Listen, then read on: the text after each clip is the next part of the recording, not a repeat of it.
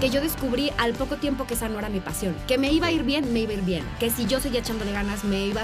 Sí, claro que sí. Pero no era algo que yo disfrutara. Llegué a una fiesta, hubo una pelea dentro de un antro y empezaron a ver, no fui la única persona herida, hubieron Claro. muchísimas personas heridas, Wow. pero yo estaba en una telenovela y yo era la protagonista. Ser sano no tiene que ver solamente con lo que pones en tu plato, tiene más que ver con las ideas que tú traes. ¿Alguna vez te dijeron que eres de la generación que viene con otro chip? Llegó el momento de utilizar ese chip.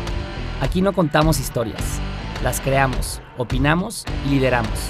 Porque no hay expertos para solucionar lo que está pasando, inexpertos como tú y como yo, estamos hablando de los obstáculos que estamos seguros a diario vives. Bienvenidos a Inexpertos. Bienvenidos a otro episodio de Inexpertos Podcast. La nutrición es uno de los pilares más importantes para nuestra salud, pero muchas veces descuidamos la forma en la que nos alimentamos. La forma en que nos alimentamos directamente impacta nuestra calidad de vida. Así que hoy estoy muy contento de platicar con Natalia Farías, que en verdad me, es un honor que estés aquí y que nos platiques de ti. Eh, Natalia, eh, quien tiene una gran historia profesional, siendo uno de sus inicios actriz, estudiando en televisión azteca desde, desde los 18 años, pasando en, en el 2012 a ejercer como nutrióloga y a ser la fundadora de la famosa marca Mejor que Nunca. Así que Natalia, mil gracias por, por estar aquí con nosotros hoy. Ay, muchas gracias por invitarme, estoy feliz de, de estar compartiendo este día con ustedes. Bueno, a ver, platícanos. Aquí en Expertos lo que nos gusta este, es conocer primero quién eres tú, ¿no? ¿Quién es. Natalia? Eh, ¿Qué es lo que te motiva? ¿Qué es lo que haces? Un poco cuéntanos de tu trayectoria, Natalia. Mira, Isma, o sea, yo creo que eso va cambiando mucho a través de los años. O sea, yo lo primero que siempre, como que alguien que me pregunta sobre mis inspiraciones, yo les digo han cambiado a través de los años. Y eso es bien padre que yo, al menos yo me siento súper orgullosa de haberme atrevido a vivirlo. Ok. Porque muchas personas vamos por ahí diciendo, mi objetivo en la vida es este. Cuando tenías 18 años a lo mejor no tenías una identidad, no te conocías, no te reconocías como persona. Y después cuando van pasando los años te das cuenta que eso va cambiando. O sea, yo sí te puedo decir, cuando yo, ahorita que estabas platicando que estudié actuación, la realidad es que yo nunca soñé con ser actriz. Ok. Nunca en la vida fue algo que se me presentó en mi vida, que creo que también uno tiene eh, la vida, el destino, Dios, en lo que sea que crea cada persona, Sí. uno va teniendo como un camino. Ok. Eh, y yo nunca me he puesto resistencia ante ese camino. O sea, tú te dejas fluir, pues, un poco. Yo fluyo muchísimo. Ok. Y si las cosas no se dan como de una forma orgánica, obviamente le echo ganas, soy necia en muchas cosas, pero si las cosas de pronto se están forzando como demasiado, sé que ese no es el camino que O sea, tengo lo que dejas seguir. ir y tomas otro... Exactamente, o sea, yo pienso que eh, uno tiene que aprender en algunas ocasiones, no siempre, algunas veces sí soy súper perseverante en algunas cosas, pero en otras sí dejo fluir mucho las cosas. Entonces yo estaba estudiando, salí de la preparatoria a los 17 años Ok. y estaba estudiando odontología, nada más para que lo entiendas. Así o sea, de, de cuáles son los, así de los que cambios. del tingo al tango. Estaba estudiando odontología el primer año. Y la realidad ni era feliz, pero también tenía que estar haciendo algo. En mi casa era como muy obligado a hacer algo. Y estaba yendo muchísimo a Ciudad de México porque mis amigas vivían allá. Un día, saliendo de una fiesta, alguien me dice, oye, ¿no quieres ir a hacer un casting para una escuela de actuación? Así de la nada. Sí, después de la fiesta. Y les dije, ay, pues, pues sí, ¿cuándo? Ah, pues mañana. Ah, pues sí, sí voy. Ahí estoy. Y fui, eh, te puedo decir, jeans, tenis, nada fancy. eh, llegué a la escuela de actuación, te hacen unas pruebas de cámara, te hacen leer un texto. A las dos semanas ya estaba dentro de la escuela. Wow. Y mi vida cambió absolutamente. Yo te puedo decir que la escuela de actuación no es solamente una escuela para todo el mundo que le dices, ay, eres actriz, ¿sabes llorar? Sí, de- no, no, o sea, claro no. sí te enseñan a llorar, por supuesto que Sí. sí. pero es una escuela de vida. Es una escuela donde tú aprendes a conocerte muchísimo, a conocer tus emociones, aprendes a comunicarte, aprendes a transmitir un mensaje, aprendes un montón de cosas que son espectaculares. Entonces, para mí, eh, más que TV Azteca salir en la tele, etcétera, ir al Cefat fue una experiencia extraordinaria, que no me hubiera gustado saltarme la vida y quien pueda vivirla, vívala. Porque estudiar actuación es entenderte, es saber moverte, es saber entender a los demás, es ser, eh, entender tus emociones. Y el mundo está lleno de emociones. Claro. Es como Entonces, conectar contigo mismo y y poder con los demás. expresar- y con los demás. Y poder transmitir algo que a los demás les mueva. Y eso es algo increíble que hoy en día te puedo decir que cuando vas fusionando todo lo que vas haciendo en la vida, pues claro, hoy transmito un mensaje a lo mejor totalmente diferente, que no tiene nada que ver con este Con actuación, Con actuación. exacto. Pero, eh, pero sí, al final transmites un mensaje y lo que estás intentando es impactar la vida de las personas. Y a mí la escuela de actuación me ayudó enormemente a poder lograr eso. Qué padre, oye. Oye, y a ver, eh, ya, ya nos platicaste cómo llegaste ahí, que fue una pl- plena Sí. casualidad. Y estar ahí, pues todo el mundo también piensa un poco que en la actuación es un mundo medio difícil, ¿no? O sea, de, este, de, de que te dejen estar en la televisión, ¿no? Sí. Para ti, ¿cuáles fueron los retos y tu experiencia ya cuando lo estabas viendo Mira, eso? yo vuelvo a lo mismo. Yo tuve muchas compañeras que eran su décima vez que estaban casteando para entrar a la escuela. Claro. ¿Me explico? Yo casteé una vez y me quedé. Y no es como que creo que yo tuviera suerte. Creo que sí, el mundo de la actuación tienes que tener un poco de suerte, un Sí. poco de ángel, un poco de algo diferente, algo especial. Sí, no lo voy a negar. Pero yo creo que hay mucha gente que es necia y lo logra y sigue ahí. Y sin embargo hay personas, yo por ejemplo te puedo decir que yo descubrí al poco tiempo que esa no era mi pasión. Que me iba a ir bien, me iba a ir bien. Que si yo seguía echándole ganas, me iba, sí, claro que sí. Pero no era algo que yo disfrutara. Como yo veía que muchas amigas mías que tenían décimo casting, entraron a la escuela, no les daban personajes, seguían luchando, iban y buscaban miles de posibilidades. Yo la verdad es que a la quinta vez que me hubieran bateado hubiera dicho a lo mejor, Ya. ya, o sea, la verdad lo estoy intentando demasiado, estoy neciándole demasiado. Y la realidad es que todo se me fue dando, pero incluso la escuela de nutrición. O sea, todo se me fue dando, todo se me fue dando. Y la vida te va poniendo como muchas señales. Este, yo cuando terminé la escuela, eh, es muy difícil que tú termines la escuela y te den un protagónico. Y yo tuve un protagónico en una telenovela. Y de ahí resultó una historia que para muchos puede ser trágica. Sí. Y para mí no lo fue hoy. En ese momento, claro que fue trágica. Creo que con el paso de los años uno puede ir viendo las historias como en retrospectiva, ir sacando las cosas positivas. Creo que eso me hizo súper fuerte. Me hizo entender que mi camino no era por ahí. Ok. Y este, tuve un accidente, no sé si eso lo sepas. Sí, no, pero para ver, Muy los esa primeros días, los estaba grabando, teníamos apenas. eh, tú, antes de empezar una novela que salga al aire, tú empiezas grabando pues capítulos muchos meses antes, ¿no? Claro. Entonces, yo estaba grabando capítulos de muchos meses antes. Este, yo la realidad es que nunca me considero una persona ni fiestera, siempre he sido súper sana, siempre he sido súper de hacer ejercicio. Claro. Este, había una fiesta de TV Azteca, llegué muy tarde porque salí de grabar muy tarde y era de una persona muy cercana a mí. Llegué a una fiesta, hubo una pelea dentro de un antro y empezaron a ver, no fui la única persona herida, hubieron Claro. muchísimas personas heridas, Wow. pero yo estaba en una telenovela y yo era la protagonista. Entonces era muy difícil. Entonces me tuvieron que operar, tuve una cicatriz en la cara, o sea, digo, no fue como que me lastimé el hombro, o sea, eh, tuve una tu cicatriz. imagen, ajá, en la imagen, en- yo grabando al día, este, pues fue bien fuerte. O sea, yo te puedo decir que ese momento en específico fue muy duro emocionalmente. Tenía 21 años, tampoco era lo suficientemente madura, vivía Claro. sola en la Ciudad de México. Este, yo no tenía como un padrino o alguien dentro del mundo de la actuación claro. que me guiara o me coachara o con quien yo pudiera hablar de una manera como más profunda. Y conocí como el lado feo de la fama como Claro. muy pronto. Y entonces creo que yo ni tenía la fortaleza, yo ni me sentía lo suficientemente, pues no era madura en muchos sentidos. Entonces pasa esto, conocí el lado feo de la fama. Salí de eso, seguí teniendo trabajo, o sea, hubo muchísima gente que me apoyó, muchísima gente que estuvo conmigo, Se- tuve muchísimos aliados que ahí no los conoce. Claro. Y después de eso, pues me di cuenta que iba a seguir teniendo trabajo, iba a se- pero que al final, esa cumbre que uno desea, al final es bien bipolar y eso no es solamente en el mundo de la actuación, es en el mundo de la política, en el mundo de todos los mundos. Cuando uno está muy arriba, conoces lo bonito y lo feo, porque Claro. siempre va a existir lo bonito y lo feo. Sí, Entonces, siempre a los dos lados, ¿no? Sí, yo descubrí que esta parte de la fama, que yo era algo que yo no deseaba demasiado, de pronto tener una fama fea, de pronto que la gente fuera como muy mor- bo- morbosa respecto a lo que me pasó, ese tipo de cosas fue demasiado fuerte para mí. Y decidí que eso no era lo que quería y fue que entré a la escuela de nutrición. Wow. Pero entonces, o sea, de, de tu accidente, de tu accidente, ya no pudiste completar la novela. Mm. Sí, la completaste. Sí, me super apoyaron, pasaron como el accidente a la novela. Ah, ya. se hizo como un caso muy famoso.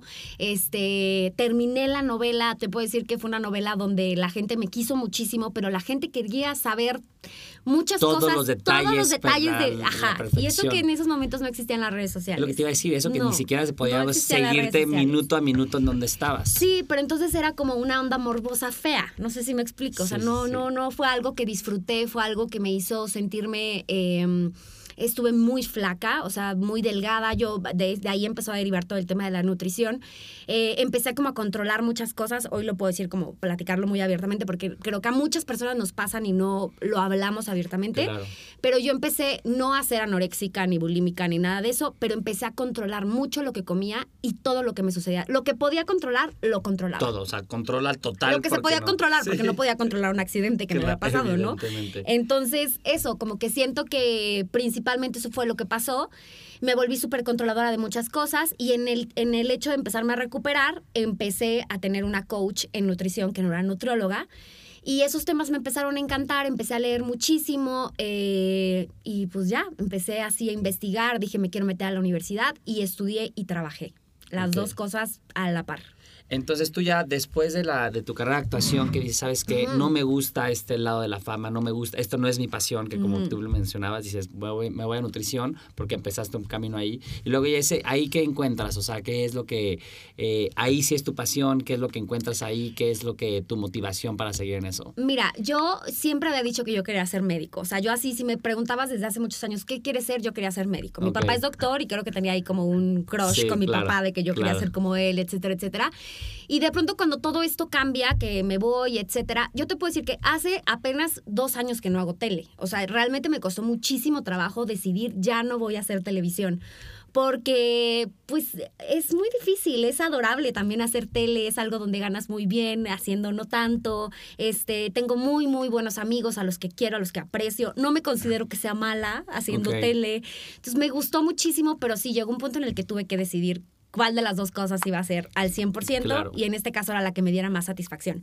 O sea, en el mundo de la actuación uno de pronto tiene como mucha fama o eres como muy muy querida, Ajá, muy pero popular. pues, Sí, ¿no? pero al final como que siento, al menos en mi caso, muchos de mis compañeros te podrán decir cosas diferentes en el mundo de la actuación, que sí creo que tengo amigos que son actores y ellos sienten que le otorgan mucho al mundo siendo actores. Yo sentía que yo no. O sea, yo decía, pero yo qué hago por la señora que ve lo que callamos las mujeres todas las tardes. A lo mejor sí estaba haciendo algo, pero yo no sentía que estuviera haciendo algo O sea, significativo. como que no estás contribuyendo de ti. poco. Exactamente. Y entonces, eh, cuando pasa todo este tema de, de empezar a estudiar nutrición, etcétera, obviamente cuando estás en la escuela, pues no, todo es mu- mucha incertidumbre, porque no es como que dices, voy a salir y voy a ser buena. O sea, Sí, claro que no. Me encantaba y todo, pero no sabía qué tanto iba yo a lograr algo. Y terminé la escuela y eh, tuve una súper buena fortuna de que mis prácticas profesionales en un hospital, un doctor me invitó a trabajar con él, empecé a dar mis primeras consultas. La primera vez que salí de ahí ganando un peso, fui muy feliz. O sea, me reconozco como una persona enteramente feliz. Claro. Y ya, ahí creo que se conjuntaron como muchas cosas que fueron como positivas. Y yo siento es eso, o sea, ¿cuál es tu radar de saber que vas por buen camino? Que se sienta bien. Y eso me hacía sentir muy bien. Claro. Entonces, pues decidí que era por ahí el camino y que poco a poco todo se iba dando. Y en efecto, todo poco a poco se fue dando. Qué padre, oye. Sí. está- o sea, tú te mueves mucho por lo que, oye, por aquí se siente bien, me voy para allá. Sí, es que de verdad, yo siento eso. O sea, yo siento que cuando algo no se siente cómodo, cuando algo no te sientes bien, eh, es por algo. Es por Claro. algo. O sea, tu cuerpo es súper sabio y ahorita que hablemos de la Sí, alimentación exacto. y de, por ejemplo, que trabajé tanto con las emociones, por ejemplo, en cuando fui actriz, que uno aprende, hace cuenta, no sé, siempre les pongo este ejemplo, cuando Ajá. yo aprendí como a cómo llorar, porque sí es algo que aprendes Sí, claro, claro. es algo con la respiración. Entonces, como que tú lo vas sintiendo en donde respiras y dejas tu respiración y dices, ahí está el sentimiento y ahí te sueltas. Y es lo mismo, te lo prometo. O sea, tú cuando tú estás con una persona y no te vibra bien o tienes como ciertas reservas, te lo prometo, tu cuerpo te está diciendo algo. Sí. Este, cuando tú estás en una situación o en algo, o por supuesto hay situaciones que te van a hacer crecer que te, no se sienten bien, pero que uno tiene que aprender a decir, bueno, esto lo tengo que vivir un rato y me tengo que aguantar. No es como que a todo lo que se siente mal le digo que no. Claro, claro. Pero, este, sí, en general te puedo decir que hay circunstancias en las que yo digo, se siente bien, sigo. Esto no se está sintiendo bien, Ya no. no. Ajá, ya no es por ahí. Muy bien, Marta. Oye, a ver, platícanos entonces de, de- en, nutrición, tú cuál es tu perspectiva, ¿no? O sea, creo que también es un área donde creo que ha crecido muchísimo y que qué bueno. Sí. Pero este, pues, es todo un esquema de, de ser saludable en todo un estilo de vida. ¿Tú qué es? O sea, ¿cuál es tu visión? ¿Qué te hace a ti diferente? ¿Qué es lo que tú eh, propones en tu estilo de vida generalmente? Mira, yo creo que el tema de las dietas es algo que hoy en día se tiene que ver como algo totalmente diferente. Creo que venimos una generación de nutriólogos, o sea, justo creo que es una, una carrera que ahora está súper de moda y digo, qué bueno que esté de moda. Claro. Eh, porque antes las dietas eran una onda de ser restrictivo, de morirte de hambre. La gente iba al nutriólogo pensando, ah, ahora sí vengo dispuesta a morirme de hambre. Claro. Ahora sí vengo dispuesta a pasármela mal. O sea, ese era el concepto de dieta. Y hoy te puedo decir que no. O sea, la palabra dieta está mal interpretada. Dieta es lo que comemos cualquier ser humano Sí. en 24 horas. Eso significa la palabra dieta. Lo que bebemos y lo que comemos, bien o mal. Sí, lo No que importa. sea. O sea, si te comiste un No o. Ajá. una ensalada. Una ensalada es, dieta. Todo es dieta. Entonces, bueno. Aquí el concepto que ahora, eh, que al menos yo quiero plasmar en la gente que de pronto va y busca mi ayuda, es hacerles entender que lo que estamos buscando es un estilo saludable. Lo que yo les digo es, tú no vas a ser saludable como yo. Eso es lo principal. Tú tienes que enseñarle a la persona que ella puede ser saludable en sus propios términos. Si para ella comerse un gansito de vez en cuando está bien y eso le da paz en su cabeza, está perfecto, ¿ok? Siempre y cuando toda su alimentación no se base en eso, ¿ok? Entonces, es aprender a comer sin culpa, es aprender a comer en tus propios términos, es aprender que saludable no es solamente lo que pongo en mi plato, sino lo que veo, lo que leo, lo que escucho, cómo me siento. Toda esa parte es súper importante. Entonces, ser saludable solo por decir como lechugas, pero soy infeliz, eso lo más probable es que a la larga pues no termine siendo saludable para ti, ¿me explico? Entonces, tiene que ver con un montón de cosas y a la larga mi idea y mi, y mi intención es hacer como algo que sea como un todo y tener psicólogos en la alimentación, tener como diferentes etapas que no solamente tengan que ver con bajar de peso una persona. Claro que eso me encanta, también te puedo decir, me encanta. Eh, lo que más me apasiona hoy es el sobrepeso y la obesidad. O sea, ese tipo de procesos para mí son lo máximo, más que un atleta, más que hay diferentes ramas en la nutrición. y a mí el sobrepeso y la obesidad, especialista en eso, es mi fuerte y es lo que más disfruto. Y aparte porque, o sea, eh, me imagino, no sé, pero ahorita tú me dices, de que tienes una persona que está en problemas, digamos, y que la llevas a un estilo saludable, ¿no? A los atletas de que ya están súper bien, los que es mejorar su rendimiento, ¿no? Sí, este, es una ciencia espectacular la de los atletas. pero no, haz de cuenta que a mí lo que más me gusta es el tema de que volvemos a lo mismo de que se siente bien. Cuando una persona vive con sobrepeso y con obesidad, aunque te digan, es que a mí me vale, la realidad es que no les vale. Y cuando tú empiezas a platicar con ellos, tú te darías, mm, digo, tú no tienes ese problema, pero siempre que tengo un paciente como esos, me encanta escucharlos porque sus historias son bien diferentes, pero al final se parecen. Y cuando tú tienes la posibilidad de escuchar a 90 personas que han vivido con sobrepeso, a 120 personas que han vivido con obesidad, y empiezas a unir las historias, vas encontrando ciertas claves y ciertos patrones que son interesantísimos y que te ayudan a ayudar al otro. Entonces, en el proceso se van sintiendo espectacularmente bien, se vuelven a encontrar con ellos mismos. Tienen que ser súper valientes. Hay muchos que se quedan pues a la mitad del camino y hay muchos que lo logran, pero yo siempre les digo, ser sano no tiene que ver solamente con lo que pones en tu plato, tiene más que ver con las ideas que tú traes establecidas en tu cabeza. La persona de 120 kilos la tienes que sacar de tu cabeza y se tiene que meter, si quieres pesar 60, te tienes que meter otra persona aquí en tu cabeza. Wow. O sea, tú justamente ves tu enfoque como súper integral y es un tema de que mental. Pues, o sea, no, la, o sea, lo del plato es, digamos, el último resultado de, de este, de todo un, de todo un esquema integral. Porque mira, te voy a decir una cosa. Muchas personas llegan y muchas personas que a lo mejor te están escuchando ahorita y cuando se sientan, les digo cuántas veces, mi primera pregunta es, ¿cuántas veces has estado a dieta? Ajá. 80% de las personas te pueden decir toda la vida. Yo te puedo decir que yo no he hecho dieta toda mi vida. Ellos son más expertos que yo en ponerse una dieta. Todas las personas sabemos qué es lo que tenemos que hacer para bajar de peso. Cuando tú vas con una nutróloga, no es porque quieras que te diga, cómete una manzana, desayúnate dos huevos, cómete una pechuga de pollo. Claro que no. Eso ya lo saben, ¿no? Eso, tú, eso todos lo sabemos. o sea, tú googleas y pones dieta 1200 calorías y vas a encontrar 60 perspectivas de eso. Tú cuando vas con un nutriólogo es porque estás buscando conectarte con el otro. Estás buscando una ayuda adicional. El nutriólogo no es una persona que te pone una dieta. El nutriólogo es una persona que te ayuda a transformar tu manera de pensar acerca de la comida, tu manera de pensar acerca de la comida, tu manera de pensar acerca de ti. Entonces, es eso, es un motivador también el nutriólogo. No, claro, oye, sí, esa, esa perspectiva creo que me encanta porque, sí, o sea, tú ya sabes qué es lo que está bien y qué es lo que está mal. El nutriólogo más bien es como que te ayuda, a tu, tu coach, de que tu partner, de que, oye, ayúdame a, a, salir adelante de esto, ¿no? No sé cómo, o sea, yo ya no sé cómo. Entonces, pues bueno, ahí pues hay miles de enfoques, pero sí, principalmente eso es lo que más, eh, yo te puedo decir que esa es mi visión. Y eso es lo que hoy pienso que... Mm, todos los nutriólogos tendremos una perspectiva diferente, ¿no? O sea, todos, todos tenemos una perspectiva diferente, pero habrá gente que conecte más contigo y al final eso es lo que estamos buscando, conectar con el otro. Claro. Oye, Natalia, tú también, este, pues dices justamente yo un estilo de vida saludable completamente. O sea, eh, bueno, no, digo, no sé si completamente, pero lo que digo es de que eso intentas al menos. Y entonces, ¿tú qué eh, recomiendas eh, para las personas? Y ahorita nos dabas un tip fuera del aire de productividad y demás, este, que me encantó. ¿Por qué no nos platicas? O sea, tú también cómo vives tu vida fuera de solo de tu profesión, sino cómo haces tu vida saludable a todo a tu alrededor. Mira, yo creo que el punto número uno es donde vives y con quién vives. Las personas con las que más convives en tu cotidianidad. O sea, yo pienso que, por ejemplo, para mí es súper importante mi equipo de trabajo. Para mí es súper importante. Necesito tener como gente que sea propositiva, que tenga buena vibra, que tenga siempre la intención de mejorar. Yo siempre intento ser la mejor jefa del mundo. Yo siempre intento recibir eso a cambio. Siempre, todo el tiempo. Para mí eso es súper importante porque convivo con ellas al menos ocho horas del día. Claro. Al menos ocho horas del día. Y esas personas para mí tienen que ser, son las más importantes en mi vida. Em, eh, empezando con mi esposo, pues, o sea, que es la persona con la que más convivo. Al momento de que yo elegí casarme con Alfredo, este, yo te puedo decir que es eso, o sea, yo quise tener una persona en mi vida que yo dijera, se siente bien, me da mucha paz, me permite ser, me deja crecer y además crece conmigo. Y eh, para mí eso ha sido una cosa espectacularmente increíble.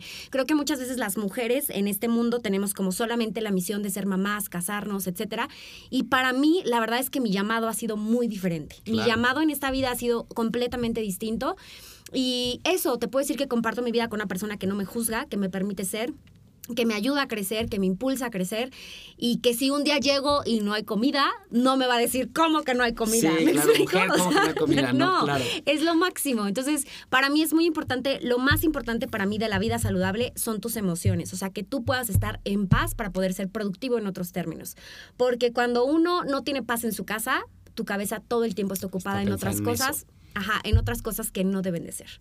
Entonces, bueno, básico, pues las personas con las que convivo, que es mi esposo y mi equipo de trabajo, que para mí es lo más importante. Sí te tengo que decir que yo muchas veces descanso en las redes sociales, este, no, sí me gusta estar presente y me gusta convivir mucho con las personas y de pronto estoy demasiado presente y de repente no lo estoy y sí me doy como mis detox de no estar. Sí. Y para mí que, ha sido ¿Por qué crees que es eso? O sea, ¿por qué crees que necesitas ese detox? Digo, hay mucho eh, también como que discusión sobre eso, pero ¿cuál es tu sí, mira, yo te voy a decir una cosa sí creo que cuando uno logra como hacer que tus redes sociales sean 100% tu trabajo, creo que ya es otro nivel, ¿me explico? Creo que ese nivel todavía no he llegado, no es que no voy a llegar, en algún momento lo, lo, lograré, pero sí creo que mucho de todo el tema de Mejor que Nunca y todo el tema de Natalia Farías al final soy yo, ¿Me explico? Entonces, eh, pues vuelvo a lo mismo. Yo todos los días intento ser una buena profesionista con mis pacientes, escuchar, hacer miles de cosas y adicional a eso, tener que estar atendiendo más personas. Vuelvo a lo mismo. Me gusta dar tiempo de calidad. Entonces, vuelvo, repito, dar tiempo de calidad 24-7 en redes sociales. No o sea, no, es explotarme a mí misma. Entonces, ya no eres feliz. No, no es saludable tampoco, ¿no? No es saludable. Entonces, siempre estoy intentando como hacer un equilibrio entre todas esas partes y, e ir e integrando más personas a mi equipo que me puedan ir ayudando, que puedan ir sumando. Por eso te digo, o sea, siempre voy como en el camino, no intento precipitarme a que todo tiene que ser en este momento, ahora precisamente.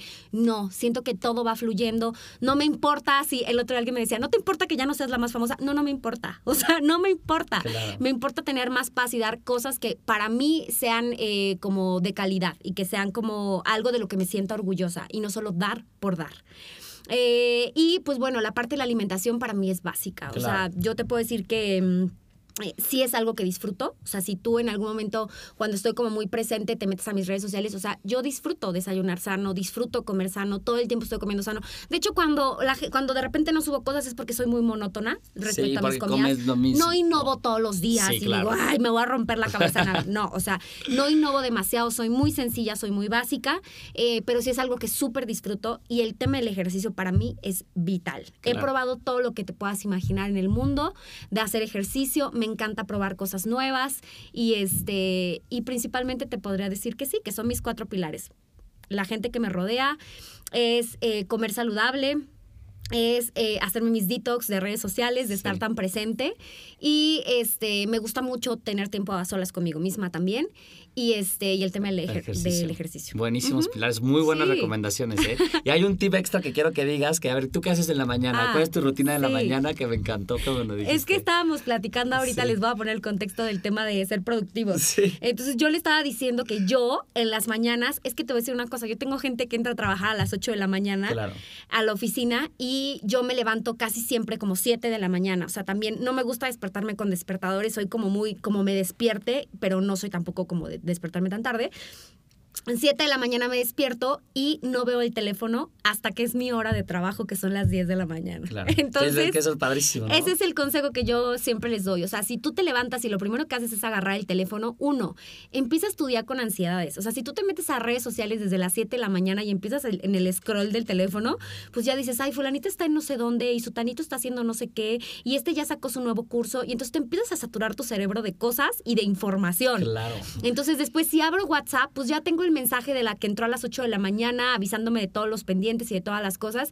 Y la realidad es que me programo para de 7 a 8 tomarme mi café delicioso, a las 8 hago Tranquila. ejercicio, eh, siempre hago una hora de ejercicio.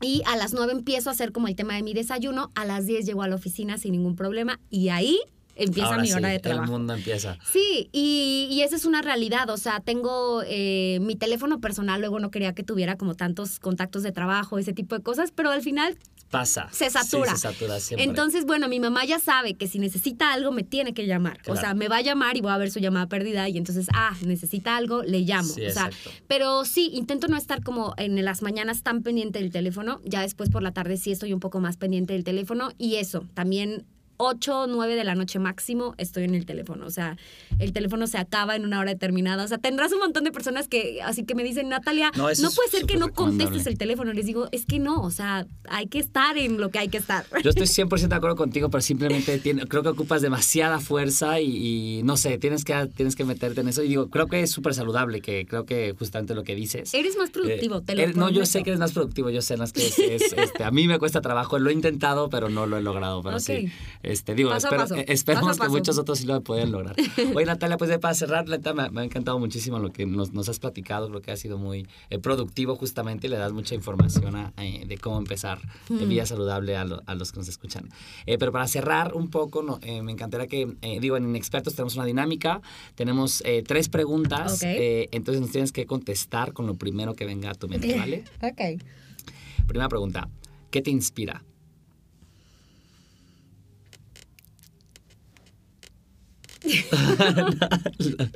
Eh, mm, mis pacientes. Perfecto, muy bien. Segunda pregunta. ¿Cómo, eh, cuando somos jóvenes, creo que eh, generalmente dice, oye, no tienes experiencia, te juzgan por eso. ¿Cómo utilizas, eh, digo, tú ya tienes mucha experiencia, evidentemente, pero cómo utilizas la parte de inexperiencia que todavía tenemos y la parte de experiencia que ya tienes? ¿Cómo utilizas ese, ese componente? Siendo seguro de ti mismo. O sea, yo creo que no hay un componente más importante que saber que crees en ti. Cuando tú crees en ti y tienes confianza en ti, el resto de la información va a ir haciendo clic, clic, clic, clic, clic. Cuando dudas de ti, ahí se ve la inexperiencia, ahí se notan ciertas cosas. Es que ya sé que era una palabra. Pero... No, no, no, pues, no puedes decir lo que tú quieras, es lo ok, primero que te venga a la ok. mente. Ah, perfe- perfecto. Porque mira, yo pienso que muchísima gente piensa que a lo mejor yo tengo demasiada experiencia en el tema de nutrición, pero la realidad, vuelvo a lo mismo, es que yo nunca en mi vida había ido a un nutriólogo antes de ser nutrióloga. Claro. Entonces yo no tenía como este, esta, este como punto de referencia de el nutriólogo tiene que ser así. Entonces, ya sabes, o sea, como que yo pienso que tienes como esta posibilidad de hacer, en este caso yo voy a poner, supongamos que un nutriólogo me está escuchando, de hacer tu consulta como tú quieras. Claro. O sea, cuando tú no tienes experiencia, tienes la posibilidad de decir, este es mi concepto. O sea, yo soy Natalia y como yo pienso, nadie más va a pensar. Claro. Entonces yo tengo la posibilidad de hacer mis historias clínicas como yo quiera. Si yo quiero preguntar tu signo zodiacal en mi historia clínica, me vale, o sea, me explico, pero voy a tener un punto que me va a diferenciar de los demás. Wow. Entonces yo creo que eso es hermoso, o sea, empezar y tener mentalidad de principiante. Alguien me decía, ve con todos los mejores nutriólogos y ve qué vas a ¿Qué agarrar de cada uno. Ajá. Y yo, ¿qué estupidez es eso? O sea, sí, a lo mejor sí, pues te fijas en el trabajo de alguien más y así, pero vuelvo a lo mismo. O que me decían algún día, ¿sí sabes que a tus retos en línea se meten muchas nutriólogas? Qué bueno. Claro. O sea, cuando ellas lleguen a su consultorio y quieren hacer lo que yo hago, va a ser diferente. ¿Por qué? Porque son ellas, es su personalidad, son personas diferentes, vivieron cosas diferentes, tienen un texto diferente en su cabeza. Y van a ser distintas a mí, no van a ser iguales que yo. Entonces, Claro. ajá, Eso yo creo que eso es súper bonito de, de cuando uno está empezando y uno no lo valora, que tienes la posibilidad de empezar desde donde tú quieras. Claro, eso está increíble, Ujú. padrísimo. Me encantó esa respuesta, Natalia. El- eh, la tercera pregunta y última es, si en tres segundos pudieras cambiar algo, ¿qué sería y por qué? ¿De mi carrera o de lo que sea? De lo que quieras, del mundo. Ok, del De- mundo. del mundo mundial, ahora sí. Este. ¿Qué sería? Qué interesante está esa pregunta. Qué mal que no la pensé antes. No, pues no, eso, se trata, eso, se trata de que no se, no se puede pensar. Es que no sé, te podría decir desde muchas cosas ñoñas como acabar con la comida chatarra, el azúcar, ese tipo de cosas. Sí. Pero no, la realidad es que yo pienso que, que quitaría, obviamente todos juzgamos, todos al momento de que yo lo, te veo por primera vez, te veo por primera vez, te veo por primera vez, pues genera un juicio en mi cabeza. Claro.